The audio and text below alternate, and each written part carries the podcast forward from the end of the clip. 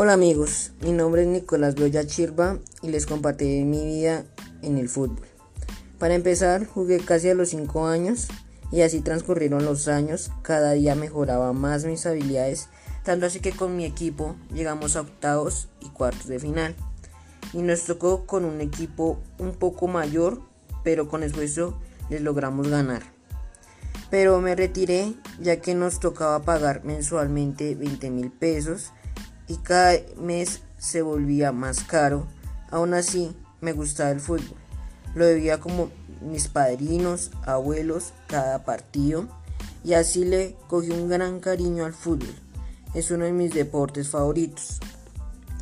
El fútbol es una parte de mi vida que me ha movido muchas oportunidades de amar el deporte. Gracias por escuchar mi historia. Es bonito contar la vida de uno y dejarse ayudar o escuchar opiniones de los demás.